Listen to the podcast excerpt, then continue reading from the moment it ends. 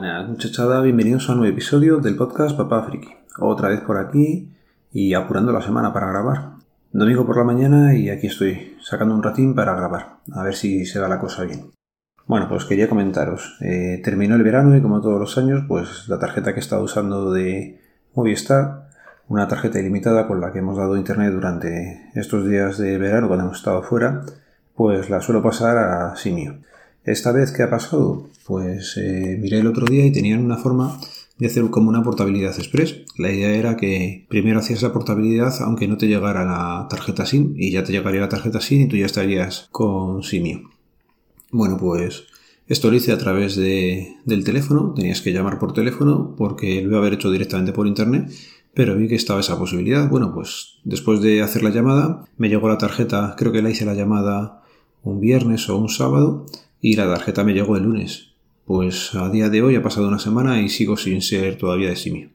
No sé qué está pasando, también es cierto que he quitado la tarjeta SIM y ya no la estoy usando, la de Movistar. No sé si allí habrán mandado algo, si tendría que hacer algo allí, que creo que no. Pero bueno, tras hablar con ellos me dicen que tengo que esperar 10 días. O sea que lo que era una portabilidad express, que iba a ser 24 horas, se ha convertido en más de 10 días. No, no tiene ningún sentido, pero bueno, ya os contaré si consigo salir de, de Movistar o qué está pasando. Leía el otro día en el grupo de cacharreo que hay un compañero allí que está teniendo también muchísimos problemas para salir de Vodafone. De Vodafone me lo esperaba. Sí, todos hemos oído cosas horribles de esta compañía. Es más, yo ya me salí hace también muchísimo tiempo. Pero bueno, a ver qué pasa con, esta portabilidad que se ha, se ahí un poquillo, pero bueno. Más cosillas que os quería comentar. En casa ya tengo Digi. Me vino el técnico y ahora estoy con los 300 megas de Digi y el teléfono de Laura. ¿Qué pasa? Que desde que yo pedí la instalación, lo mismo. Pasaron casi tres semanas desde que lo pedimos hasta que al final he podido tener eh, internet con ellos.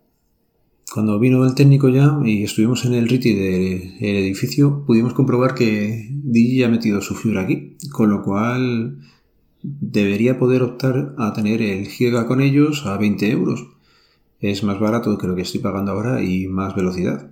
Bueno, pues llamé para decirles que ya estaba aquí la fibra y tal, y me han dicho que no, que tienen que ser ellos los que me hagan la llamada para poder contratar esta fibra Smart.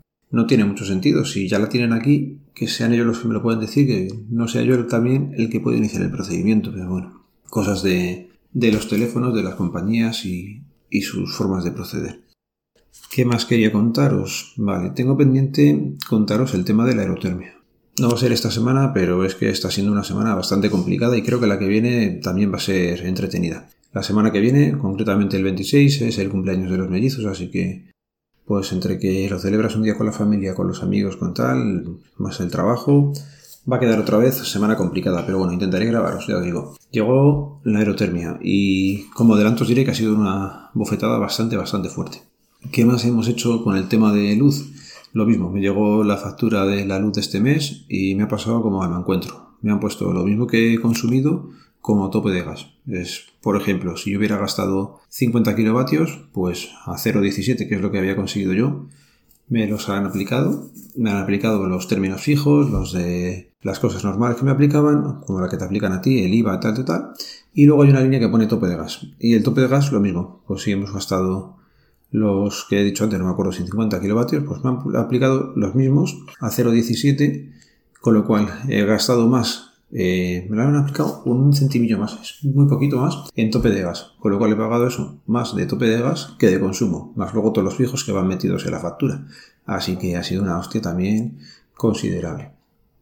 Que he hecho esto que hablando con José de frente al cliente, me comentara que él había publicado ya un episodio recomendando una empresa que hace intermediario y luego te contratan con Ola Energía, me parece que se llama, o Más Energía. La verdad es que no sé muy bien el nombre con el que te contratan, es un gestor energético, vale lo que hablas tú con él y a través de WhatsApp, pues mira, gestionas que te mueva de, empresa y en este caso son a 0,26 el precio del kilovatio hora ya con, con el tope de gas incluido.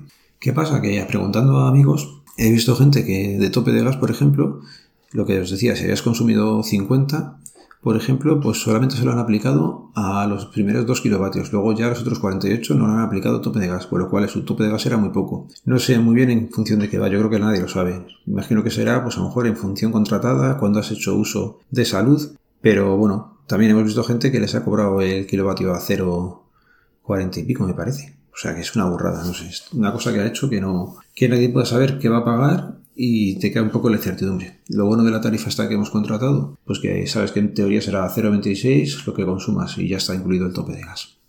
Bueno chicos, lo voy a ir dejando por aquí. No sin antes recordaros que el podcast pertenece a la red de sospechosos habituales, que podéis seguirnos a través del feed, feed3.me barra sospechosos habituales. Y podcast recomendado de la semana. Me gustó bastante el que hizo Disperso, tiempo escaso, de un viaje en autobús. Lo publicó hace un par de días y ha pasado a venirse a la carpeta de, de podcasts especiales de Enlas. Así que si tenéis un ratillo, echarle una escucha que es además muy cortito, no llega a los 5 minutos me parece. Bueno, pues eso, que tengáis buena semana. Ya sabéis cómo termina esto. Un saludo, nos vemos, nos leemos, nos escuchamos. Adiós.